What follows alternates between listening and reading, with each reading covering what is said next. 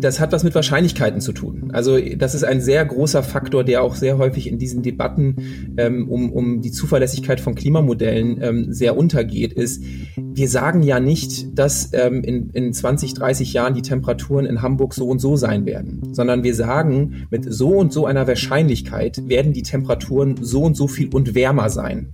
Zum Beispiel dieses 1,5 Grad Ziel, was immer in den Medien herumgeistert, oder 2 Grad Erderwärmung ähm, das ist mit Wahrscheinlichkeiten behaftet. Also keiner sagt, es wird in dem Jahr oder in der Zeit, in dem Zeitraum so viel wärmer sein, sondern wir sagen, wenn wir so weitermachen wie bisher, dann ist eine Wahrscheinlichkeit von, sagen wir, 50 Prozent, dass es wärmer als 1,5 Grad wird.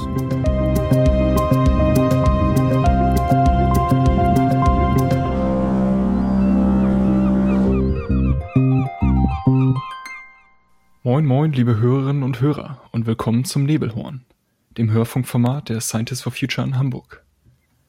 In unserem Format stellen wir euch Menschen vor, die sich in und um Hamburg auf verschiedensten Gebieten mit dem Thema einer nachhaltigen Zukunft beschäftigen.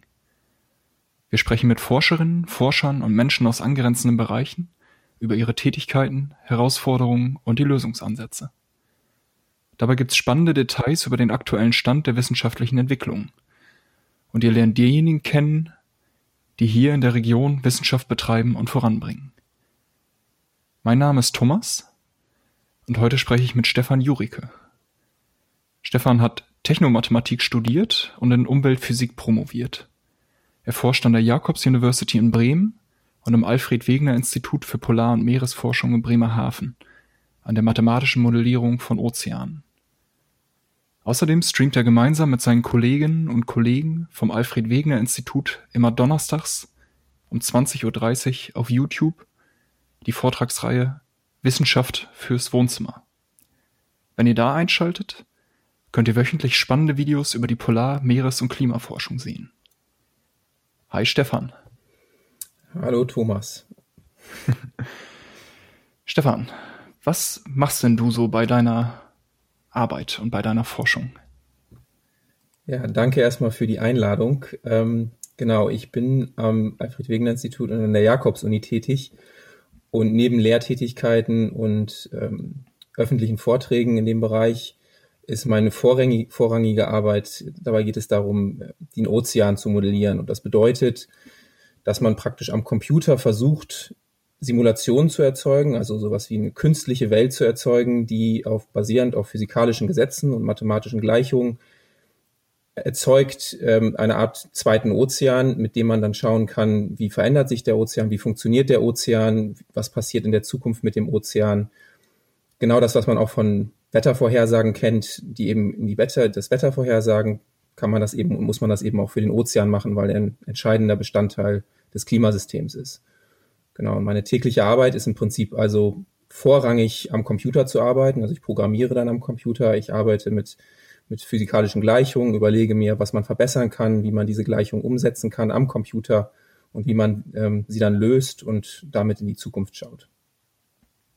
Sehr gut. Dann hast du ja schon einige Punkte aufgebracht, über die ich auf jeden Fall gerne mit dir sprechen möchte.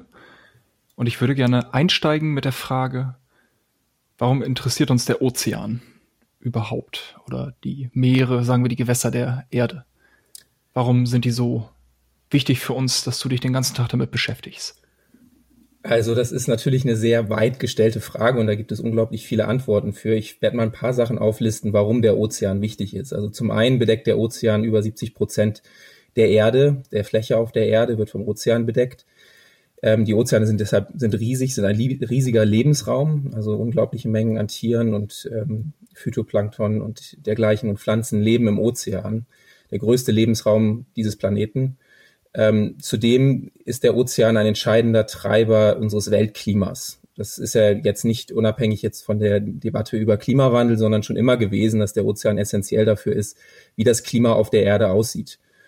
Und ähm, wenn man sich Wettervorhersagen anguckt, dann beschäftigen sie sich natürlich äh, vorrangig mit dem, was in der Atmosphäre passiert, also was mit dem Wetter passiert.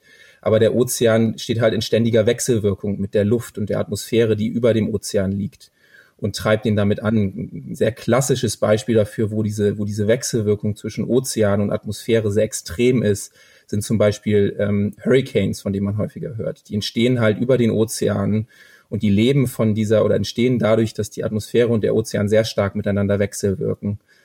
Und ähm, dadurch werden diese riesigen Stürme aufgebaut und können dann über Land, über den Ozean hinwegziehen und auch bis an Land kommen. Also der Ozean spielt bei solchen Wetterphänomenen eine gewaltige Rolle. Er spielt natürlich auch eine riesige Rolle dabei beim Klimawandel. Ein großer Teil der Emissionen, also der CO2-Emissionen, die wir in die Atmosphäre ausstoßen, wird tatsächlich vom Ozean aufgenommen. Ungefähr 40 Prozent ähm, verschwindet im Ozean.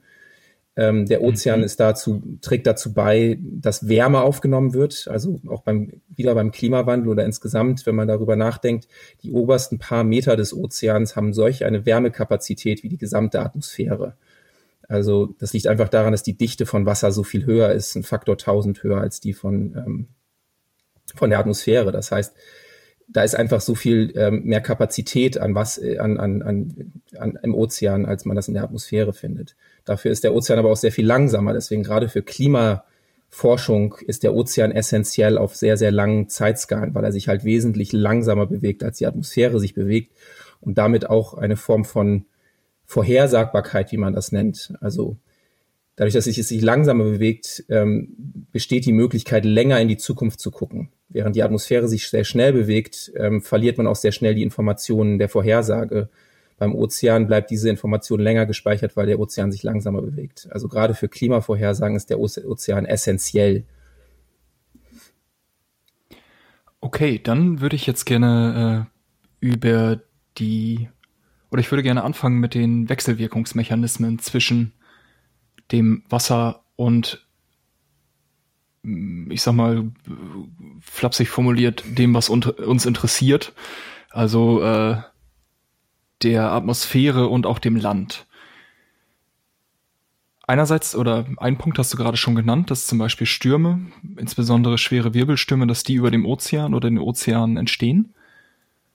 Und andererseits kennen wir auch andere Effekte, äh, wenn das Wasser kommt. Gerade hier in Hamburg äh, haben die, die Sturmfluten ja ein, äh, eine lange Geschichte gespielt, aber ich glaube, das, worum es äh, primär geht in der Beschreibung der Wechselwirkung, das sind andere Effekte, sowas wie Verdunstung von Wasser oder Wärmeübergang.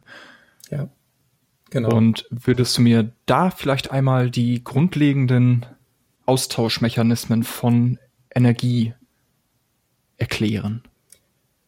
Genau, also ähm, da hast du völlig recht. Äh, wichtig zu verstehen ist, dass natürlich die Physik, also die physikalischen Gesetze, die für die Atmosphäre, die für Luft gelten, auch für Wasser gelten.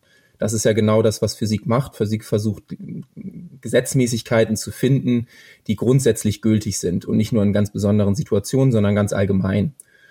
Und ähm, diese kennt man vielleicht aus der Schule, einige von denen ähm, sowas wie Masseerhaltung. Masse kann nicht verloren gehen, Masse kann ähm, transportiert werden, von irgendwo weggenommen werden, irgendwo anders hingebracht werden. Das gilt auch für Energie. Energie kann auch nicht verloren gehen. Energie kann sich umwandeln. Man kennt das, ähm, dass äh, zum Beispiel Sonnenenergie ist, ist Sonnenstrahlung, die wird in Wärme umgewandelt, wenn die Sonnenstrahlung auf unsere Haut trifft und dann hat man, hat man das Gefühl von Wärme und die Haut erwärmt sich, weil, weil Strahlungsenergie in Wärmeenergie umgewandelt wird. Also diese, diese Prozesse, die finden halt überall in der Natur statt, dass sich Energie von einer Form auf die andere in die andere umwandelt. Und ähm, zwischen Ozean und Atmosphäre findet halt genau auch so etwas statt. Also an der Ozeanoberfläche ähm, findet ein Ausstatt von sowohl von Masse als auch von Energie statt. Man kennt das durch Verdunstung, wie du schon genannt hast. Wasser kann verdunsten, also es kann den Ozean verlassen und in die Atmosphäre übergehen. Dazu wird Energie benötigt. Das kennt man, wenn man zum Beispiel Wasser zum Kochen bringt, dann steigt da, dann steigt da der Wasserdampf auf. Ähm, es wird also Energie benötigt, um das Wasser aus dem Ozean praktisch von, von flüssiger Form in gasförmige Form umzuwandeln und es in die Atmosphäre zu überführen. Ähm, man kennt es aber auch durch Regen. Regen trägt wieder, wiederum das Wasser zurück in den Ozean oder in die Flüsse und dann in den Ozean. Ähm, man hat den Austausch von vielfältiger Form von Energie. Ich habe schon Strahlungsenergie genannt. Also die, die, Sonnenstrahlung erhitzt den Ozean, weil der Ozean relativ dunkel ist, nimmt er die meiste der Sonnenstrahlung auf. Das kennt man auch aus dem Alltag. Wenn ich ein schwarzes T-Shirt trage, dann wird mir schneller warm, als wenn ich ein weißes T-Shirt trage, ähm, weil mehr Sonnenstrahlung aufgenommen wird, statt zu reflektiert zu werden. Und der Ozean selbst ist relativ dunkel in den meisten Regionen. Das heißt, er nimmt diese Energie sehr effizient auf und erhitzt sich. Ähm, und dann gibt es halt andere Prozesse, die damit auch noch äh, in Verbindung stehen. Also zum Beispiel, was ein großer Antreiber des Ozeans ist, äh, neben diesen Erwärmungsfaktoren, ist auch einfach der Wind. Also der Ozean steht natürlich in ständiger Wechselwirkung mit der Atmosphäre darüber durch Winde, die den Ozean antreiben. Winde bauen nicht nur einfach Wellen auf, wie wir sie am, am, an der Küste kennen oder beim, beim Surfen oder so, sondern ähm, es ist ein kontinuierlich, kontinuierlicher Übertrag von Energie von der Atmosphäre in den Ozean. Der Wind trägt, überträgt durch eben den Kontakt des, der Luft mit dem Wasser Energie in den Ozean und treibt damit die großen Strömungen im Ozean an. Also der Ozean im Prinzip. Reibung ist das im Prinzip genau, dann, oder? Genau, die Reibung an der Oberfläche. Ähm, nicht nur die Reibung, aber eben auch die Reibung, auch wenn Wellen zum Beispiel sich aufbäumen und dann brechen, dann wird mhm. auch Energie übertragen. Während diese Wellen brechen, wird Energie in den Ozean übertragen. Das, das sind, das sind auf vielfältigen Skalen, also vielfältigen Größenordnungen findet, findet diese ähm, Energieübertragung statt. Aber im Prinzip ist der Ozean, wird halt durch seine Wechselwirkung mit der Atmosphäre überhaupt dazu gebracht, sich zu bewegen. Das ist einmal natürlich die Sonneneinstrahlung. Ähm, die Sonneneinstrahlung ist der Faktor, der unsere Welt am Laufen hält, sozusagen. Das ist die Energie, die wir bekommen. Ähm, aber ein großer Teil dieser Energie wird halt in der Atmosphäre gelagert und überträgt sich dann auf den Ozean durch Winde und dergleichen. Und was man vielleicht noch ein bisschen hinzufügen muss, ähm, es ist nicht nur die Sonne, sondern der Ozean wird auch bewegt durch Tiden, also durch Ebbe und Flut mhm. ähm, was äh, durch Gravitation passiert. Also der Mond dreht sich um die Erde und der Mond zieht praktisch immer konstant, weil er, weil er ein relativ großer Himmelskörper ist, zieht er Masse an durch Gravitation. Und dadurch bildet sich so ein, so ein Wasserberg auf der Seite des Mondes, ähm, der immer mit dem Mond um die Erde rumfließt. Und ähm, dadurch, dass sich die Erde selbst auch noch dreht, muss dieser Wasserberg, ist er nicht nur auf der Seite des Mondes, da wo der Mond gerade ist, sondern auch auf der entgegengesetzten Seite der Erde. Deswegen haben wir Tiden, die in der Regel sowas wie, äh, dass da so ungefähr sechs Stunden zwischen Ebbe und Flut liegen. Weil wir zwei Berge auf der Erde haben, zwei Wasserberge, zwei Wassertäler dazwischen. Also es ist zwischen Ebbe und Flut immer ungefähr sechs Stunden und zwischen Ebbe und Ebbe zwölf Stunden. Ich muss da gerade mal äh, kurz einhaken, weil mich das an eine Geschichte aus meinem Studium erinnert. Ich habe mich ja viel mit äh, erneuerbaren Energien beschäftigt. Mhm. Und äh, da hat mir dann auch jemand, ich weiß gar nicht mehr, wer es damals gesagt hat, haben wir dann gesagt, äh, Gezeitenkraftwerke dürfen wir auf gar keinen Fall bauen, damit halten wir ja den Mond an. Weil wir dem Mond kinetische Energie entziehen, um damit, um sie hier auf dem, äh, auf der Erde zu nutzen. Was hältst du von der Idee? Also das stimmt natürlich so nicht. Also es ist natürlich, es ist tatsächlich so und das ist, das ist schon recht erstaunlich, ähm, dass äh, durch die durch die Reibung, die die Ebbe und Flut mit dem Planeten verursacht oder auch zum Beispiel die Reibung, der die Windfelder mit dem mit der Welt verursachen, ändert sich, wenn wir zum Beispiel starke Stürme haben, dann beschleunigen wir unter Umständen die Drehung der Erde. Und das heißt, wir können schon auch so große Parameter wie die, die Länge eines Tages können durch Winde beeinflusst werden. Aber wir reden hier dann von ähm, mhm. winzigsten Anteilen von Sekunden. Also der Tag wird dadurch nicht drei Minuten länger oder drei Minuten kürzer, sondern das sind Bruchteile von Sekunden, die sich dann die Tageslänge ändert, einfach dadurch, wie ähm, die Energie auf der Erde verteilt wird. Und genauso ist das im Prinzip natürlich auch mit dem mit Ebbe und Flut. Natürlich ähm, eben wie gesagt Energie bleibt erhalten und das ist auch bei Gravitation so. Die muss irgendwie umgewandelt werden.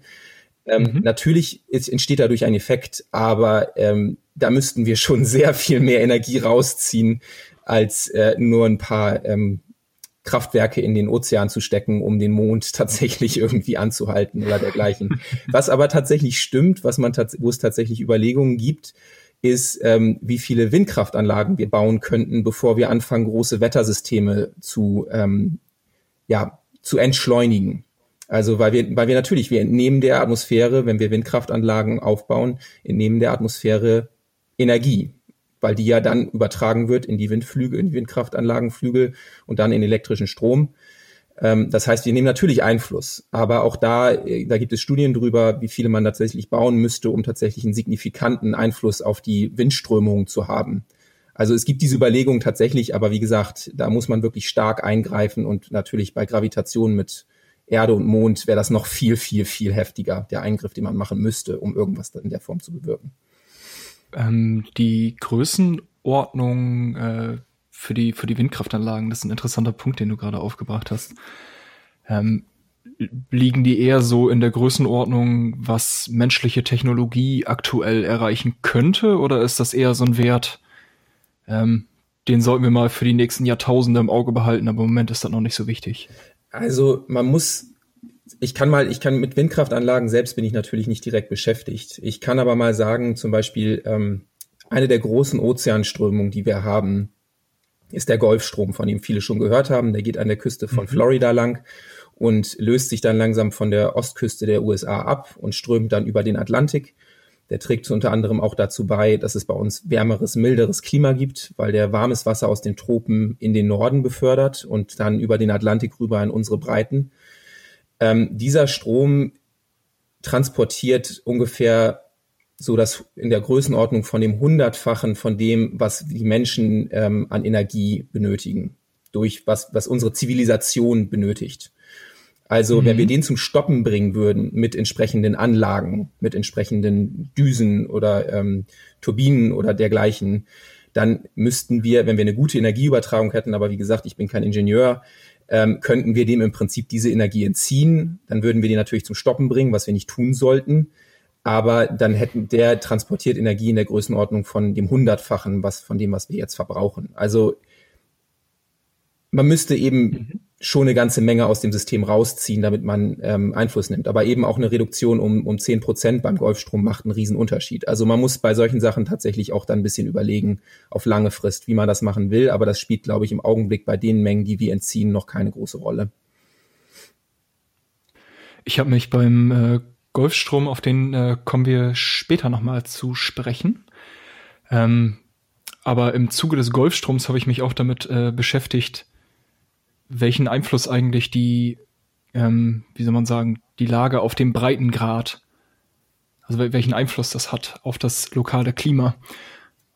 Und da ist mir aufgefallen, dass äh, Hamburg im Prinzip eher auf der Höhe von Kanada liegt und die USA quasi vollständig südlich davon. Und das fand ich ganz erstaunlich, weil wir hier ja im Prinzip relativ mildes und warmes Klima haben. Im Gegensatz zu, äh, ich sag mal, ähnlich hochgelegenen Gebieten irgendwo mitten in Kanada.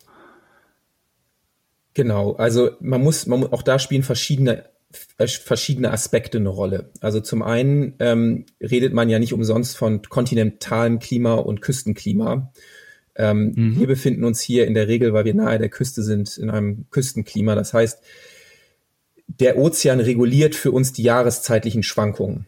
Also im Sommer wird es nicht zu heiß und im Winter wird es nicht zu kalt, weil der Ozean, wie gesagt, der Ozean ist ein riesiger Wärmespeicher, viel effizienter als die Atmosphäre, weil einfach die Dichte des Wassers so viel höher ist. Das heißt, der Ozean kann viel mehr Wärme aufnehmen und kann diese dann auch wieder abgeben. Das heißt, im Sommer ähm, brauchen wir wesentlich höhere Temperaturen, um überhaupt, also brauchen wir wesentlich höheren Energieinput, um überhaupt höhere Temperaturen zu erreichen, weil der Ozean halt sich erstmal erwärmen muss. Das heißt, mhm. wir haben nicht so heiße Sommer. Im Winter hingegen, wenn es in die Atmosphäre kalt ist, gibt der Ozean halt kontinuierlich wieder Wärme an die Atmosphäre ab, die dann in der Regel wesentlich kälter ist, weil der Ozean meist, ja, der Ozean ist über null Grad, es sei denn, er fängt an zu frieren oder über minus zwei, um ehrlich zu sein, ähm, bevor er anfängt, bevor Salzwasser anfängt zu frieren. Ähm, also in der Zeit gibt der Ozean Wärme an die Atmosphäre ab und sorgt dafür, dass es bei uns im Winter halt nicht so fürchterlich kalt wird. Gut, das hängt auch immer natürlich davon ab, wo der Wind herkommt aus welcher Richtung der Wind kommt, wenn wir, das kennen wir auch, wir haben häufig Kälteeinbrüche, wenn wir Ostwind haben. Also wenn der Wind aus dem Osten kommt, dann kommt auch vom Kontinent und nicht von der Küste. Und dann kann es auch mal schlagartig extrem kalt werden im Winter, weil wir dann küst, weil wir dann praktisch das Klima aus Russland bekommen. Und das ist halt kontinentales Klima. Die haben nicht diesen Vorteil der Regulierung durch den Ozean. Ähm, das ist der eine Effekt. Also deswegen hat man in der Regel an Ostküsten ähm, stärkere Schwankungen als an Westküsten, weil meistens in unseren Breiten, wir haben meistens Westwind. Also wir kriegen meistens den Wind aus dem Westen. Das heißt, unser Wetter kommt aus dem Westen, in unserem Falle eben vom, Atl vom Atlantik, in den meisten Fällen, nicht immer, aber in den meisten Fällen. Und ähm, das ist in den USA ganz genauso. Da hast du auch, ähm, Seattle ist zum Beispiel ein wesentlich milderes Klima als New York. Weil New York weiß man auch, New York kann extreme Winter haben weil das Wetter meistens aus der kontinentalen Richtung kommt, also vom Kontinent statt vom Ozean, obwohl es eine Küstenstadt ist. Ähm, der nächste Effekt, der da auch noch natürlich eine Rolle mitspielt, ist, dass wir zusätzlich auch noch zusätzlich zu diesem Küstenklima auch noch den positiven Einfluss des Golfstroms spüren. Also es ist nicht nur so, dass das, dass wir einfach das Wasser haben, sondern dieses Wasser ist einfach auch noch gewärmt durch diesen Transport ähm, des Golfstroms, der warmes Wasser aus den Tropen nach oben in den Norden transportiert und dann zu uns rüber über den Atlantik. Und ähm, diese Effekte spielen zusammen. Also das ist nicht nur das eine oder das andere, sondern das ist eben eine Kombination aus verschiedenen Effekten, die dazu führen, dass wir in der Regel bei uns einfach nicht so starke jahreszeitliche Schwankungen haben. Da gibt es auch eben Montreal zum Beispiel an der Ostküste Kanadas hat extreme Klimaschwankungen zwischen Winter und Sommer. Die können plus über weit über 30 Grad im Sommer haben und über unter minus 20, minus 30 Grad im Winter, während auf der anderen, auf der Westseite des Kontinents ähm, das wesentlich milder ausfällt. Also diese Schwankung zwischen Winter und Sommer. Woran liegt das, dass der, äh, wie soll man sagen, dass das Wetter üblicherweise vom Atlantik Richtung Osten kommt? Also da beziehungsweise insgesamt Richtung Richtung Osten zieht. Genau, also da muss man, äh, da müsste ich ein bisschen weiter ausholen, aber im Prinzip ist das eine, ähm, man hat im Prinzip die die sogenannten, ähm, jetzt muss ich überlegen, wie sie im Deutschen heißen, im Englischen heißen the Trade Winds, also in den äh, Passatwinde, genau, das ist der Name. Ähm, nahe den Tropen hat man Passatwinde, die gehen von Ost nach West. Und in unseren mittleren Breiten hat man Westwinde, die gehen von West nach Ost. Ähm, das ist ah, ein Wechselspiel daraus, also das geht ziemlich tief in die Materie dessen, wie man sich unser Klimasystem vorstellt. Aber im Prinzip hat man verschiedene ähm, Zirkulationszellen in der Atmosphäre. Man hat eine Zelle, wo warme Luft in den Tropen aufsteigt und in den ähm, Subtropen wieder absinkt. Das ist eine dieser Zellen. Also die ist so eine vertikale Zelle. Die Luft steigt in den Tropen auf, weil sie da erwärmt wird und kühlt dann, fließt dann weiter nach Norden und sinkt dann ab in den Subtropen. Und das weiß man vielleicht auch noch aus dem Geografieunterricht. Wenn diese Luft absinkt, hat sie, also wenn warme Luft aufsteigt, dann ähm, ist sie meistens mit Wasserdampf gesättigt oder hat zumindest relativ viel Wasserdampf. Je kälter Luft wird, desto mehr Wasserdampf wird rauskondensiert, weil eben die kalte Luft kann weniger Wasser tragen. Deswegen, das kennt man auch im Winter, dass kalte Luft dann ähm, meistens sehr trocken ist ähm, im Vergleich zu warmer Luft, die meistens sehr schwül ist. Ähm, und das passiert in den Tropen, dass diese, diese, dieses Wasser auskondensiert und äh, dann wird es nach Norden transportiert und wenn es absinkt, hat es praktisch keinen Wasserdampf mehr. Also dann ist es praktisch, das, das meiste Wasser ist rauskondensiert und deswegen hat man in den Breiten dann häufig Wüsten. Das meinte ich, dass man das häufig aus dem Geografieunterricht kennt, sowas wie die Sahara, ähm, ist genau in den Breiten, wo die Luft wieder absinkt. Und die ist dann sehr trocken und trotzdem noch, ähm, weil es trotzdem noch nahe den Tropen ist, trotzdem noch recht warm. Und deswegen hat man da Wüstenregionen. Ähm, das ist eine dieser Zelle. Und dann hat man eine zweite Zelle, die nördlich davon liegt. Das ist unsere Zelle, ähm, wo die Luft dann, ähm, wie gesagt, in den Subtropen absinkt, aber sie steigt praktisch wieder auf ähm, in äh, näher am, am, am Pol. Und das hat einen rein mechanischen Grund. Das ist jetzt nicht unbedingt der Antrieb durch warme Luft steigt auf, sondern das ist sowas wie ein Zahnrad. Man kann sich das vorstellen, ähm, äh, dass diese, dass das so zwei Zellen sind, die wie Zahnräder ineinander greifen und sich gegenseitig. Das heißt, wenn das eine in die eine Richtung dreht, muss das andere genau. Gezwungenermaßen entgegendrehen, ja. Vereinfacht vorgestellt ist das so, genau. Und ähm, mhm. da die Erde sich aber auch gleichzeitig noch dreht und nicht einfach nur konstant rumsitzt, sondern sich um die eigene Achse dreht, werden Luftmassen, wenn sie sich bewegen, werden sie abgelenkt. Und ähm, das kennt man vielleicht auch aus der Schulzeit, das nennt sich der Coriolis-Effekt. Ähm, auf drehenden Oberflächen ähm, in der nördlichen Hemisphäre werden Luftmassen nach rechts abgelenkt, in der südlichen Hemisphäre nach links. Und durch diese Abdrehung ähm, werden, wenn die Luftmassen dann am Boden auch entlang strömen, werden sie halt ähm, in unseren Breiten strömen sie halt Richtung Norden im Prinzip, auf der Oberf nahe der Oberfläche, nahe der Erdoberfläche, werden dann aber nach rechts abgelenkt. Und das heißt, wir bekommen Westwinde. War das die Angelegenheit mit dem äh, Wasser rauslassen im, im Waschbecken? Ja, genau. Es gibt, es gibt diesen Mythos, dass sich das Wasser in die andere Richtung dreht äh, in Australien Aha. als im, äh, in, in Deutschland zum Beispiel. Da ist tatsächlich nicht viel dran. Ähm, der, der Effekt, ah. der Effekt ist tatsächlich da, aber der ist, ähm, der tritt erst auf, wenn man über sehr, sehr große Skalen denkt, also hunderte Kilometer. Dann spielt er eine Rolle oder hundert oder, oder, ja nicht hunderte Kilometer, aber hunderte Meter oder Kilometer müsste man mindestens haben und in der Atmosphäre sind es halt hunderte Kilometer, da hat der halt eine relativ große Rolle. Ein Waschbecken hat, weiß ich nicht, 40 Zentimeter Durchmesser, 50 Zentimeter Durchmesser.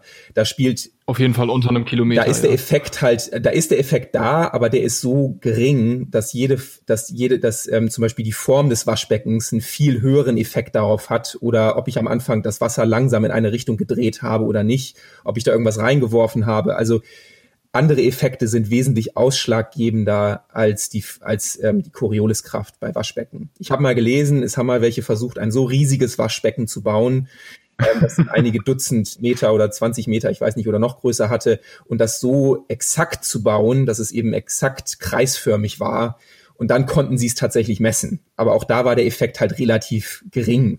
Also ähm, eben, es spielt halt eine Rolle, welche Kräfte sind halt diejenigen, die ausschlaggebend sind in dem Falle. Und bei so kleinen Waschbecken spielen halt andere Effekte eine größere Rolle als die Corioliskraft. Ah, schade. da dachte ich, ich könnte, könnte noch mal mit meinem Sachkundewissen aus der Grundschule glänzen, aber offensichtlich doch nicht. Nicht ganz.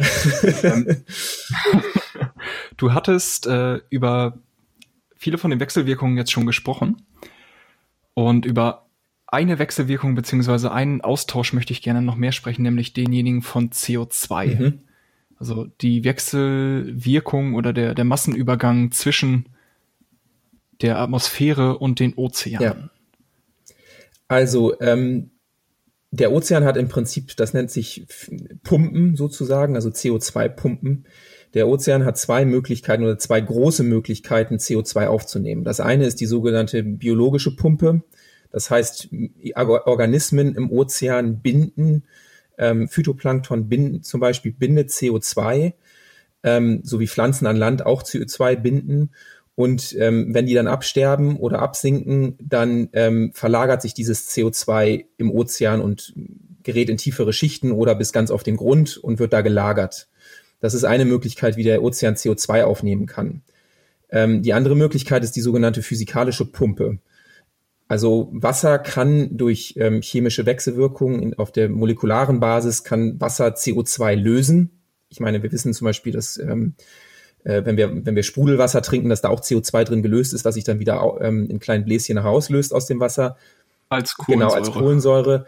Und der, Oze und der Ozean kann das auch machen. Der kann CO2 aufnehmen. Der kann das binden und ähm, dann durch Strömungen, durch große Strömungen, die eben nicht nur in der horizontalen verlaufen, also der Golfstrom zum Beispiel, der fließt in, in der horizontalen, also nach Norden und dann nach Osten.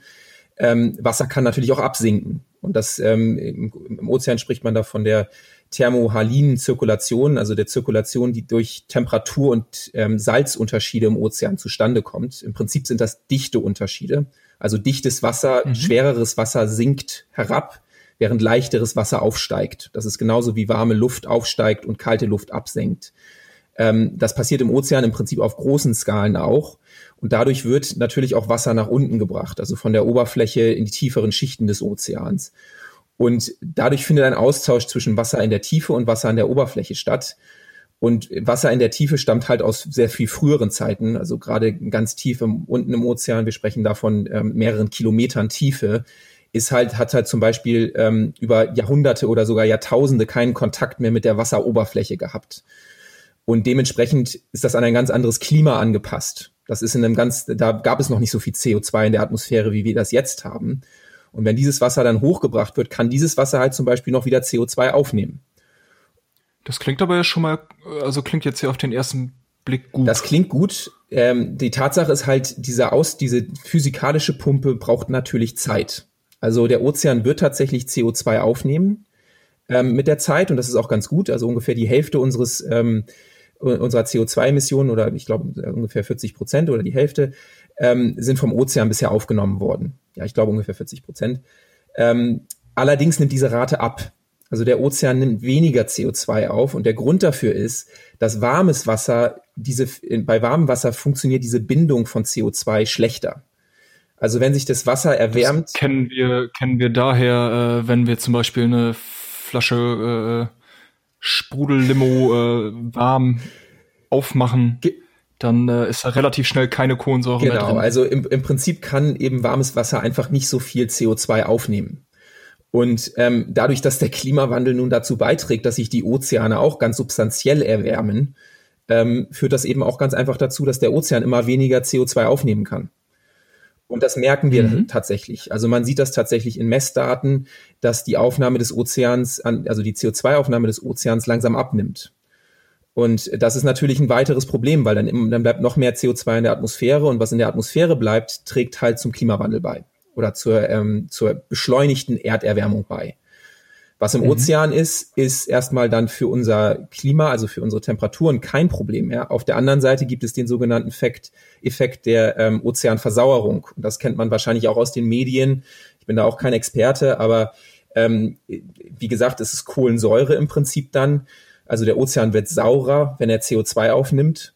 Und ähm, diese Säure schädigt zum Beispiel Korallen ganz immens, weil dann die Kalkschalen nicht mehr so stabil sind, die die ähm, Korallen bilden. Und wir kennen das ähm, aus eben aus, wie gesagt, aus den Medien, was man dann als äh, Korallenbleiche häufiger mal als Schlagwort gehört hat. Das Great Barrier Reef in Australien zum Beispiel, dass einfach große Teile der Korallenriffe absterben was natürlich immense Auswirkungen auf die Ökosysteme hat, ähm, was immense Auswirkungen darauf hat, was die, wie die Fischerei da überhaupt ähm, ja, funktionieren kann, worauf wir ja auch angewiesen sind als Menschen. Und ähm, was natürlich einfach auch eine sehr unschöne Angelegenheit ist, wenn man plötzlich aus einem lebenden System eine Wüste macht, weil die ganzen Korallen absterben. Also ist mhm. es nicht so, dass wenn der Ozean das aufnimmt, das CO2, dass das dann alles in Ordnung ist. Das ist dann trotzdem noch eine Veränderung und Veränderungen jeder, der ein bisschen Ahnung oder sich mal in der Schule mit, mit Evolutionsbiologie beschäftigt hat, ähm, Darwin sagt eben Überleben des Fittesten und fit bedeutet da nicht unbedingt stärkster oder sonst irgendwas, sondern je, diejenigen, die am besten angepasst sind. Wenn sich aber die Situation, die ähm, Umstände verändern, passt diese Anpassung vielleicht nicht mehr und dann kommt man in Probleme. Und das eben bei den Korallen sieht man das ganz klar. Die können sich nicht bewegen. Die sitzen da fest und wenn das Wasser saurer wird, haben die halt Probleme und sterben. Hm. Jetzt habe ich auf jeden Fall begriffen, warum das Thema für uns äh, so interessant ist. Und ich habe auch begriffen, dass ich noch äh, viel darüber lernen kann. Und äh, meine nächste Frage wäre, wie modelliert man denn einen Ozean? Ja. Beziehungsweise ich stelle die Frage etwas präziser. Ähm, mit welchen Teilbereichen der Ozeanmodellierung beschäftigt ihr euch und was für typische Techniken setzt man da ein? Also das ist schade natürlich bei einem Podcast, weil es da schöne Illustrationen gibt, mit denen man das ein bisschen besser erklären könnte. Also im Prinzip muss man sich das so vorstellen, dass man, ähm, wenn man von Klima, Wetter oder Ozeanmodellierung spricht, was man macht ist, man nimmt ein Netz, so ein, so ein sogenanntes Gitter und legt das einmal um die Erde. Das heißt, wenn man sich so ein Netz vorstellt, dann hat man so Maschen und dann hat man so Knotenpunkte, wo das Netz zusammengeknotet ist. Und ähm, dieses legt man um die gesamte Erde. Das heißt, man teilt die Erde in so kleine Kästchen auf.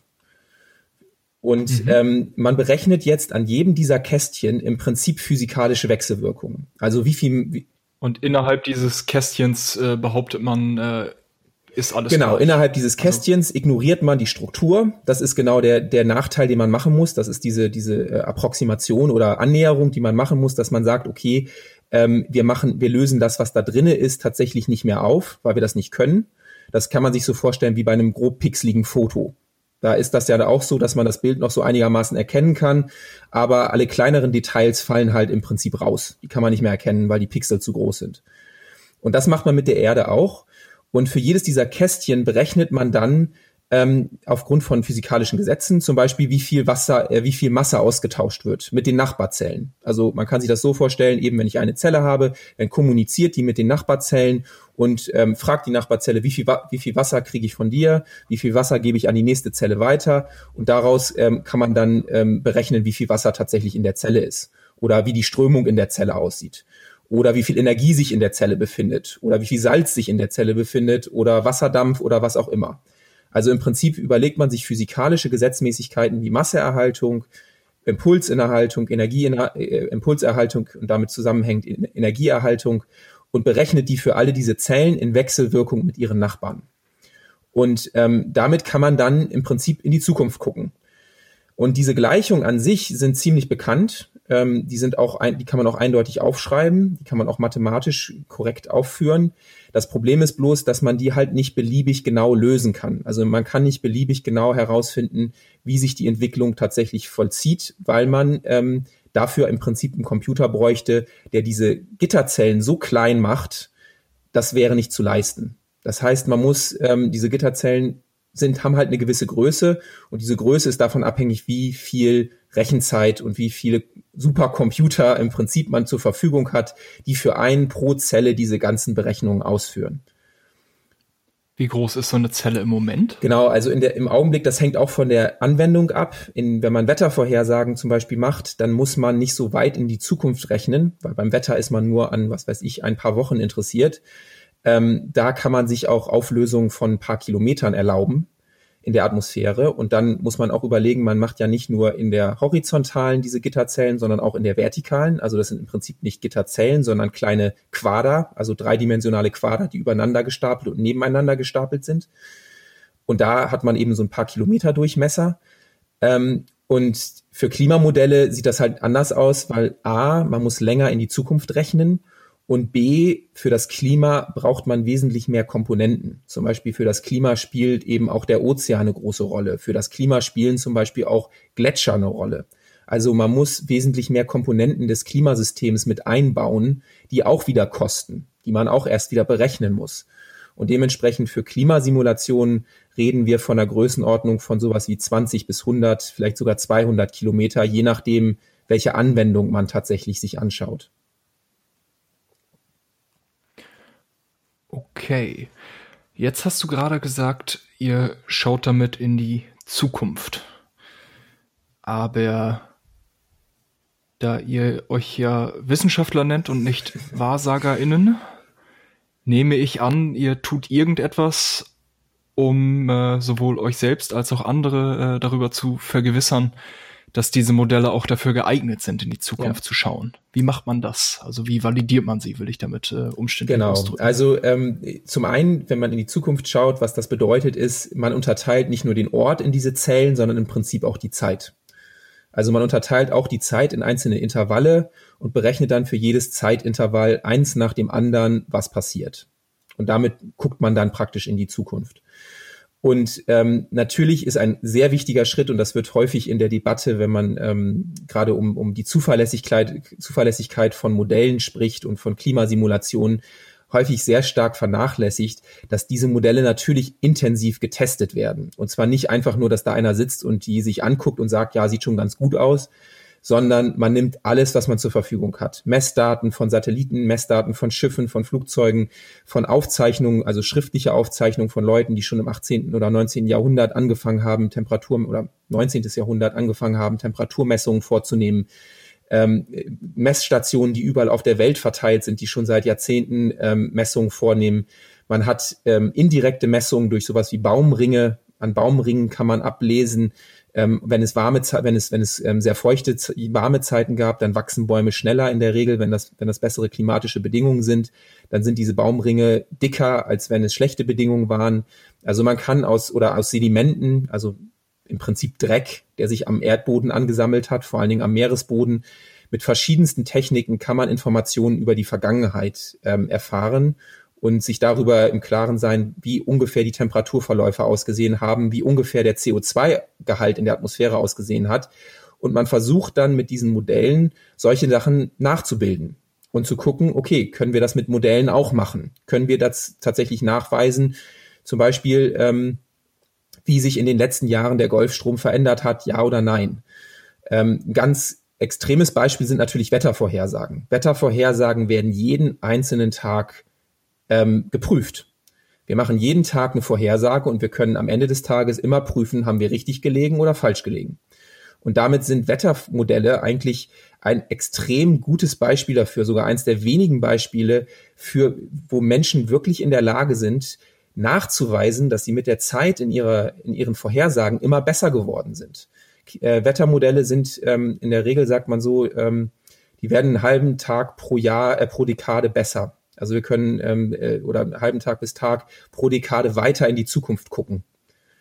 Und das ist schon sehr beachtlich, dass man das so genau nachweisen kann, dass man sagen kann, okay, vor, vor 20 Jahren konnten wir halt nur zwei Tage in die Zukunft gucken, exakt in die Zukunft gucken, jetzt können wir das vier Tage. Und ähm, deswegen, diese Auswertungen sind extrem wichtig und da, das darf man nie vergessen, dass diese Modelle eben nicht für sich stehen, sondern sie werden kontinuierlich ausgewertet und dann verbessert. Das heißt also, also wenn ich, wenn ich das nochmal äh, rekapituliere, ähm, diese Modelle werden, ich sag's wieder flapsig, äh, die werden angestellt mit gewissen Startbedingungen und einem gewissen genau. Raster. Und dann wird geguckt, ob sie irgendwie so um 1999 äh, oder 85 oder früher oder später, je nachdem, wo Messwerte zur Verfügung stehen, ob sie diese Werte gut treffen. Ganz genau. Also im Prinzip ähm, testet man Modelle erst in der Vergangenheit, weil man natürlich da hat man Informationen. Und wenn mhm. die das gut machen können, dann ähm, hat man gewisses Vertrauen darin, dass sie das auch in Zukunft gut machen werden. Und was sie nicht gut machen, kann man dann auch rausfinden und sich dann ransetzen. Und das ist genau meine Aufgabe oder die Aufgabe von sogenannten Klimamodellierern, oder Modelliererinnen, dass die sich daran setzen und ähm, versuchen herauszufinden, okay, wo scheitert es noch? Wo wissen wir, dass wir Fehlerquellen haben, ähm, die noch verbessert werden können, die unsere Vorhersagen noch besser machen können? Weil eine Vorhersage ist. Und wo liegen die bitte? im Moment so? Und wo liegen die im Moment so? Die äh, Fehlerquellen, also woran arbeitest du also gerade? Ein großer Faktor ist natürlich, und das ist ähm, bisher immer so gewesen, ist diese Auflösung, von der ich gesprochen habe. Also ähm, je feiner man auflöst, also je kleiner man diese Gitterzellen macht, desto besser wird das Modell in der Regel. Das ist nicht immer der Fall, aber in der Regel geht man davon aus, je feiner ich die Zellen mache, desto genauer kann ich Prozesse auflösen und desto besser wird meine Vorhersage. Ähm, das ist aber sehr stark davon abhängig, was für Computer wir zur Verfügung haben. Und bisher war das in der Vergangenheit so, dass die Computer ähm, rapide, also die Leistungsfähigkeit von sogenannten Supercomputern rapide gewachsen ist. Und dementsprechend haben wir uns das zunutze gemacht und mit dem Wachstum der Computer sind auch unsere Simulationen immer feiner und besser geworden. Das ist ein Punkt. Der andere Punkt, mit dem ich mich tatsächlich auch sehr intensiv beschäftige, ist, wenn wir diese Zellen, ähm, wenn die eine gewisse Größe haben, dann hast du ja schon vorhin gesagt, man mittelt über diese Zellen. Das heißt, die Information, die kleiner ist als diese Zellen, fallen im Prinzip raus. Klassisches Beispiel dafür sind Wolken. Wolken sind in der Regel relativ mhm. klein. Und wenn man eine Zelle hat, die 20 Kilometer Durchmesser hat, dann hat man dann mehrere Wolken in so einer 20 mal 20 Kilometer Zelle. Weil Wolken können ein paar hundert Meter, vielleicht ein paar Kilometer groß sein. Wenn wir jetzt nicht gerade von einem Hurricane sprechen. Und ähm, diese, diese Wolkenzellen müssen, ähm, können wir zwar nicht auflösen, also wir können sie uns nicht tatsächlich genau angucken, aber wir können ihren Effekt ähm, simulieren, also annähern. Wir können uns Gleichungen überlegen, die sowohl physikalisch als auch basierend auf Messdaten sind, ähm, die ungefähr versuchen, ähm, diesen Effekt der Wolken, den wir nicht direkt darstellen können, einzubringen. Und das nennt sich ja, ist ein Fachbegriff, aber das nennt sich sogenannte Parametrisierung. Man versucht, ähm, diesen Prozess in das Modell einzubauen, ohne ihn tatsächlich direkt simulieren zu können. Und dabei passieren natürlich Fehler, weil man das, weil das alles Annäherungen sind. Und deswegen muss man daran arbeiten, diese Parametrisierung, also diese, diese, diese, diese kleineren ähm, Darstellungen immer besser zu machen. Und das ist eine Aufgabe, an der ich sitze. Ähm, solche Prozesse, bei mir sind das ganz explizit Ozeanwirbel, kleinere Ozeanwirbel, die einen Durchmesser von sowas wie 20 Kilometer haben, dass man die versucht besser darzustellen. Okay. Ähm, wie weiß ich denn, dass so ein Modell besser geworden ist? Wie quantifiziere ich diese Verbesserung gegenüber den vorherigen Zuständen? Also das ist natürlich auch ein sehr großes Feld und sehr, sehr ähm, komplex letzten Endes, weil man muss sich überlegen, ähm, wir machen ja keine Vorhersagen, die Ja oder Nein sagen. Also wir machen nicht einfache falsch-richtig Vorhersagen. Das ist nicht so, wie wenn ich eine Münze werfe und ich kann nur zwei Möglichkeiten kriegen. Sondern ich kann ja, ich kann, in, ich kann vorhersagen, dass in Hamburg zum Beispiel die Temperatur 20 Grad ist, 21 Grad, 22 Grad, 23 Grad. Eben, das ist beliebig. Also ich habe unglaublich viele Unterteilungen. Und dementsprechend ähm, ist es tatsächlich so, dass es schwieriger ist, das zu bewerten. Und da spricht man dann eben, das kennt man auch vom Wetterbericht, man macht sogenannte ähm, Wahrscheinlichkeitsvorhersagen. Also man gibt nicht an, man sagt nicht ähm, in, Bremen, in Bremen oder Hamburg, ich komme jetzt immer auf Bremen, weil ich aus Bremen bin, aber ähm, das, das ist okay, das ist nah genug dran. Also man sagt ja nicht, wenn man sich eine Wettervorhersage anguckt, dann gibt die in der Regel Unsicherheiten mit an. Also die sagt zum Beispiel, Regenwahrscheinlichkeit liegt bei 20 Prozent. Und ähm, das heißt, man unterteilt die Möglichkeiten in kleinere Intervalle und guckt sich an, wie dicht liegt man dran. Und man macht nicht nur eine Simulation, also man lässt das Modell nicht nur einmal in die Zukunft gucken, sondern man lässt es hundertmal in die Zukunft gucken. Mit leicht anderen Startbedingungen, mit leicht anderen ähm, kleinen Veränderungen im Modell. Also man startet das Modell mit leicht anderen Situationen. Zum Beispiel statt ähm, in Hamburg mit 20 Grad zu starten, startet man mit 21 Grad und guckt, wie das Modell vorausläuft. Und dann hat man so ein, ähm, so ein Ensemble, nennt sich das, also eine Menge an Simulationen, eine Menge an Vorhersagen. Und äh, dann sagen zum Beispiel 30 Prozent der Vorhersagen, es wird in Hamburg regnen und 70 Prozent sagen, es wird nicht regnen. Und das ist genau das, was man in Wetterberichten bekommt. Man bekommt halt die Wahrscheinlichkeit, ähm, mit der es regnen wird. Und ähm, dann kann man im Nachhinein prüfen, okay, hat es denn geregnet, hat es nicht geregnet? Und wie viel hat es geregnet? Und das versucht man dann mit dem Modell zu vergleichen und kann dann auch wieder ähm, herausfinden, wie gut war das Modell im Sinne von, wie gut hat es Wahrscheinlichkeiten vorhergesagt. Wenn ich sage, es, ähm, zum Beispiel, man kann sich das gut vorstellen, ähm, wenn ich sage, es regnet zu 30 Prozent Wahrscheinlichkeit, dann darf es trotzdem regnen. Also das heißt nicht, dass Leute gehen, werden dann meistens sehr frustriert, wenn die Vorhersage ist 30 Prozent Regen und es regnet trotzdem. Aber was es eigentlich nur aussagt, ist, dass wenn ich zehn Tage habe, an denen ich sage, es regnet zu 30 Prozent Wahrscheinlichkeit, dann sollte es tatsächlich an drei Tagen regnen und an sieben Tagen sollte es nicht regnen. Das wäre genau eine Wahrscheinlichkeit von 30 Prozent. Das heißt, es darf ruhig regnen, es sollte bloß eben weniger oft regnen, als dass es nicht regnet. Das ist wahrscheinlich auch der Grund, warum sich so viele Menschen immer äh, darüber beschweren, dass der, äh, dass der Wetterfrosch ganz genau. Hat. Es hat was, das hat was mit Wahrscheinlichkeiten zu tun. Also das ist ein sehr großer Faktor, der auch sehr häufig in diesen Debatten ähm, um, um die Zuverlässigkeit von Klimamodellen ähm, sehr untergeht. Ist wir sagen ja nicht, dass ähm, in, in 20, 30 Jahren die Temperaturen in Hamburg so und so sein werden, sondern wir sagen, mit so und so einer Wahrscheinlichkeit werden die Temperaturen so und so viel und wärmer sein. Zum Beispiel dieses 1,5 Grad Ziel, was immer in den Medien herumgeistert oder 2 Grad Erderwärmung, ähm, das ist mit Wahrscheinlichkeiten behaftet. Also keiner sagt, es wird in dem Jahr oder in der Zeit, in dem Zeitraum so viel wärmer sein, sondern wir sagen, wenn wir so weitermachen wie bisher, dann ist eine Wahrscheinlichkeit von, sagen wir, 50 Prozent, dass es wärmer als 1,5 Grad wird. Und das ist natürlich für den Laien oder für die Laien sehr schwer nachzuvollziehen, weil Wahrscheinlichkeitsberechnungen nicht unbedingt die Sachen sind, die wir so intuitiv verstehen meistens. Auf der anderen Seite ist das etwas, was wir jeden Tag machen. Ähm, wir, das ist, das ist eine Risikoanalyse im Prinzip. Wir überlegen uns jeden Tag, ähm, wie riskant ist etwas und kann ich es mir dann leisten oder soll ich es lieber lassen? Ähm, ein schönes Beispiel, das ich immer anbringe, sind Flugzeuge. Wir wissen, dass Flugzeuge sehr, sehr selten abstürzen. Wenn sie aber abstürzen, ist es katastrophal dann kann man davon ausgehen, dass man stirbt. So, aber da wir wissen, dass nur eins in einer Million Flugzeugen ungefähr abstürzt, denken wir uns, okay, das ist eine sehr geringe Wahrscheinlichkeit, also kann ich es riskieren. Wenn jetzt aber die Wahrscheinlichkeit 1 zu 100 lege, würde ich mir das vielleicht überlegen. Wenn eins von 100 Flugzeugen abstürzen würde und das Risiko beim Absturz der Tod wäre, würde ich wahrscheinlich nicht fliegen. Ganz aus einfach, weil es mir zu riskant also, ist. Auf, auf jeden Fall nicht mehr als 99 Mal. Ja, nee. und selbst dann weiß man ja nicht, wann es einen trifft. Dann spielt man im Prinzip russisches, russisches Soulette mit, ja. mit 100, äh, mit, mit einer Kugel in einem, äh, in einer, in einer ja, Kugelfassung, die 100 Kugeln fassen kann.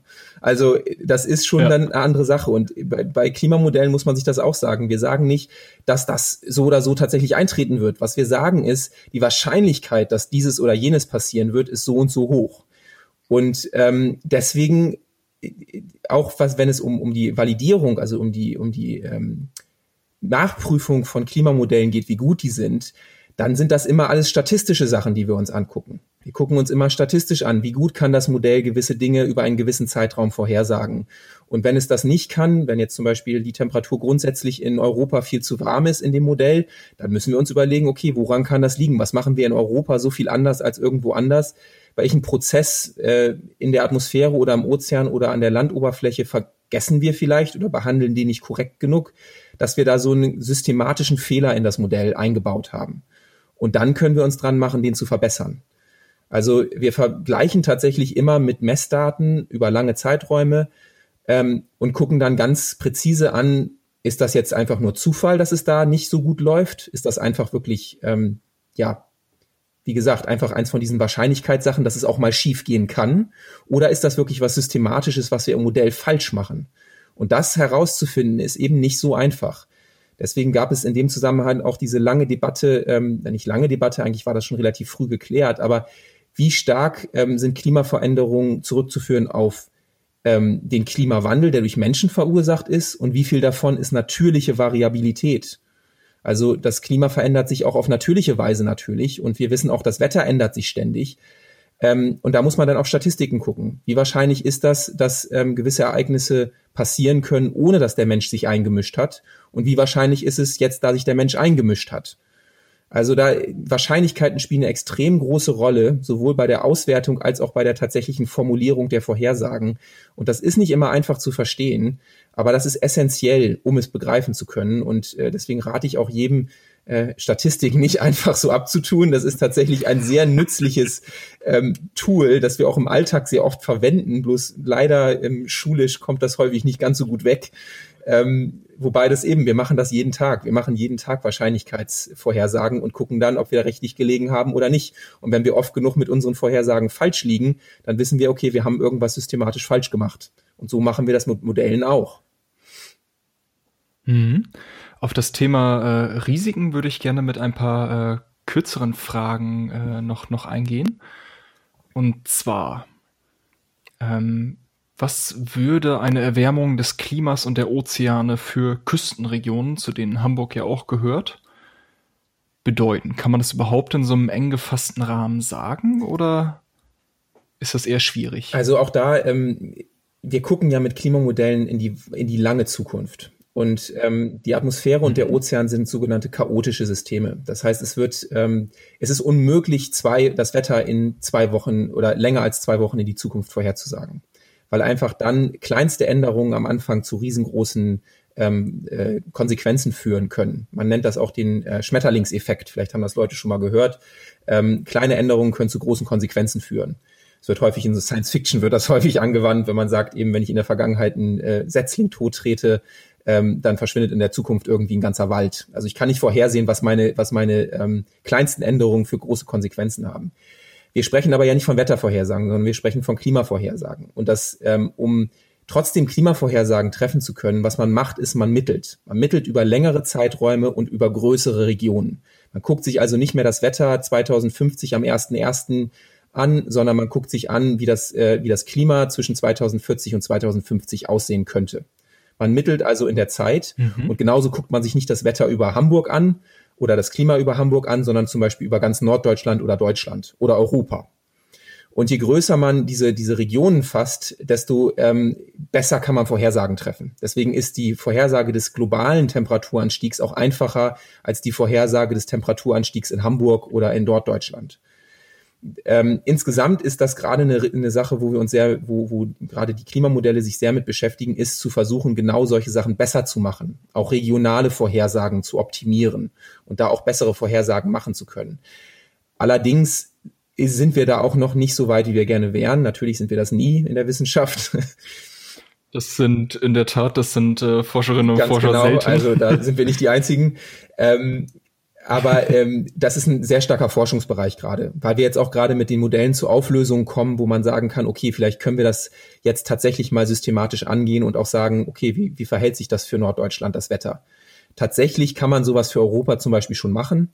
Und da kann man, und auch für gewisse Regionen, also man kann das in klimatische Regionen aufteilen und sich angucken, eben, dass in der Regel werden trockene Regionen trockener werden, nasse Regionen werden nasser werden. Solche Sachen kann man tatsächlich auch schon lokal sagen. Ja, noch, noch, noch mehr Regen. Ja, hier? auch da gibt es jahreszeitliche Änderungen. Die Vorhersage geht in die Regel, die Winter werden nasser werden ähm, und die Sommer werden unter Umständen ähm, auf jeden Fall heißer werden und wir werden stärkere Dürren bekommen. Also, also ähm, Phasen, in denen es länger trocken bleibt, die besonders ähm, mhm. stressig für Pflanzen sind und auch für, für ähm, nicht nur für Pflanzen, auch für Tiere und für Menschen, wenn es nicht nur mal einmal einen richtigen heißen Tag gibt, sondern wie wir das in den letzten zwei, drei Jahren auch erlebt haben, dass es wirklich über Wochen nicht regnet. Dafür regnet es dann an anderen Tagen wie aus, ähm, wie aus Eimern. Also wir können uns darauf einstellen, dass in dem Sinne extreme Ereignisse stärker ausgeprägt sein werden. Sowohl Dürren als auch extrem Überschwemmungen durch, durch Starkregen. Hm. Dann äh, wäre eine Frage, die mich noch interessiert, weil sie auch eine, äh, wie soll man sagen, eine sehr häufig gestellt oder sagen wir ein, ein sehr häufig aufgegriffener Punkt ist. Nämlich, inwiefern ist ein Meeresspiegelanstieg problematisch? Ja, also zum einen, man kann so sagen, dass ähm, so, man sagt ungefähr, ungefähr, zurzeit sind das ungefähr drei bis vier Millimeter pro Jahr. Das klingt jetzt nicht viel. Ähm, Meeresspiegelanstieg kommt dadurch zustande, zum einen, dass sich Gletscher abschmelzen, sowohl an Land, also was wir in den Alpen zum Beispiel haben, als auch über ähm, die großen, also an, an, an, ja, an Landflächen, die nicht in den Polarregionen liegen. Meeresspiegel steigt nicht an durch das Abschmelzen von Meerwasser oder zumindest nur minimal, weil das dann was mit Dichte zu tun hat. Aber in der Regel steigt der Meeresspiegel dann an, wenn ähm, Gletscher an Land abfließen und dadurch Wasser in den Ozean übergeht. Und das ist besonders Grönland und die Antarktis. Bisher war der Anstieg größtenteils auch beeinflusst durch ähm, Abschmelzen äh, von Gletschern in den äh, in, ja, Bergregionen, Himalaya, ähm, Alpen, Anden und so weiter. Ähm, ein Großteil ist aber eben einfach auch dadurch bedingt, dass sich Meerwasser ausdehnt, wenn es wärmer wird. So, also ist ungefähr 50-50. Die Hälfte ist durch Meerwasserausdehnung, die Hälfte ist durch Ab, äh, Abschmelzen von Gletschern.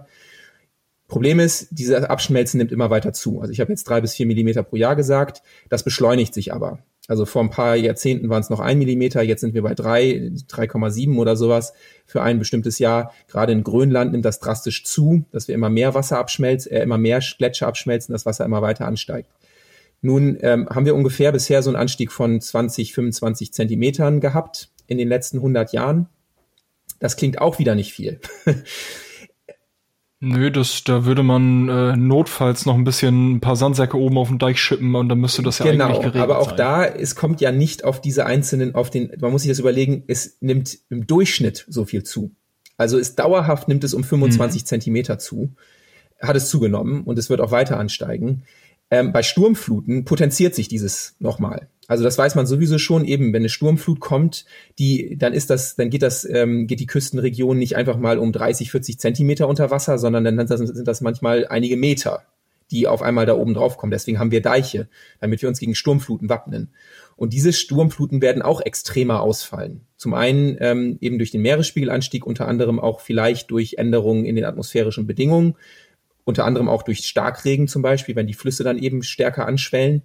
Also da kommen viele Sachen zusammen. Ähm, ich glaube, in Deutschland selbst sind wir relativ sicher, weil wir eine gute ähm, Küstenschutzplanung äh, haben. Also wir haben Deiche, wir sind da sehr äh, ja, erfahren, wie man Deiche baut, wie man die ausbaut.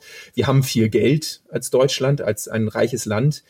Ähm, in den meisten anderen mhm. Ländern hat man diese Vorteile nicht. Ich meine, selbst New York hat ja in dem Sinne keine, äh, keine Deiche. Und ähm, zudem ist Küstenspiegelanstieg nicht überall gleich auf der Welt. Also zum Beispiel in New York äh, an der Ostküste der USA nimmt der, Küst, nimmt der ähm, Anstieg des Meeresspiegels stärker zu als in anderen Regionen. Das liegt daran, dass sich Strömungen ändern. Das liegt daran, ähm, dass das Wasser unterschiedlich auf der Erde verteilt wird. An manchen Regionen häuft es sich an, an anderen läuft es raus.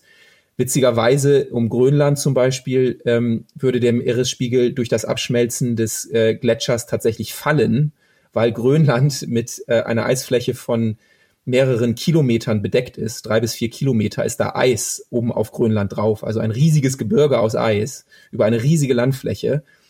Und ähm, das führt dazu, dass äh, Grönland Wasser anzieht weil die Gravitation so stark konzentriert ist da, dass Wasser an Grönland rangesogen wird. Das kann man sich super schwer vorstellen. Es ist tatsächlich so. Und wenn das Grönland-Eis langsam abschmilzt, mhm. dann nimmt dieser Gravitationseffekt auch langsam ab. Das heißt, es wird tatsächlich prognostiziert, dass Grönland um Grönland der Meeresspiegel fällt und nicht steigt, obwohl der global ansteigt. Also das ist ein sehr kompliziertes Thema, okay, das, das auf eben, da kommen viele Dinge zusammen. Mhm. Okay. Ähm, ich nehme daraus also mit, ein durchschnittlicher globaler Meeresspiegelanstieg bedeutet nicht, dass das Wasser überall äh, 25 Zentimeter gestiegen sein wird, sondern dass wir mit vielen unterschiedlichen Effekten auf lokalen und regionalen Ebenen rechnen können. Genau. Ja. Dann hätte ich für dich noch eine ein, eine etwas lockerere Abschlussfrage. Und zwar äh, nochmal auf das Thema ja. Wetterberichte. Verlässt du dich auf den Wetterbericht oder nimmst du immer eine Regenjacke mit in Bremen? Also, ähm, meistens verlasse ich mich schon auf den Wetterbericht. Äh, die Tendenz ist tatsächlich so, wenn man damit arbeitet, weiß man auch äh, die richtigen Quellen zu suchen. Wetterberichte sind natürlich auch für die Öffentlichkeit ein bisschen einfacher runtergebrochen ähm, damit sie verständlicher sind. Wenn man sich die tatsächlichen Rohdaten anguckt, die aus den Modellen kommen, dann kann man auch noch ein bisschen mehr daraus ableiten und weiß zum Teil eben auch ganz gut, wann das Modell gute Vorhersagen macht und wann nicht.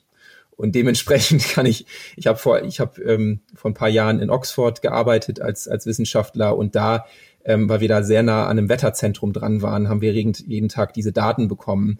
Und da hatte ich am Ende ein relativ gutes Gefühl dafür, wann äh, die Wettervorhersagen exakt sind und wann sie es nicht sind.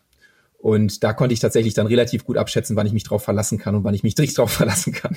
Also ähm, tatsächlich ist es, das muss man auch dazu sagen, gerade in unseren Breiten nicht so einfach, das Wetter vorherzusagen, weil wir uns ähm, über uns findet sich befindet sich praktisch, das ist der sogenannte Jetstream, ähm, also ein sehr ein Förderband von Wetter Wetterfeldern, ähm, ein, ein sehr hohes Geschwindigkeitsfeld in der Atmosphäre, sehr weit oben in der Atmosphäre, das dafür sorgt, dass sich sehr schnell Hoch- und Tiefdruckgebiete abwechseln und das macht es auch sehr sehr schwierig Vorhersagen zu machen.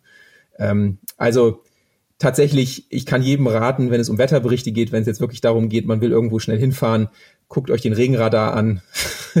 Der gibt euch, wenn ihr den ein bisschen in die Zukunft extrapoliert, wo diese Regenfelder langsam hinwandern, dann könnt ihr auch ohne großen Sachverstand häufig sehen, wo kommt der Regen her, wo geht er hin, bin ich sicher oder nicht. Gut, das geht aber meistens dann eben nur ein paar, was weiß ich, ein, zwei Stunden in die Zukunft.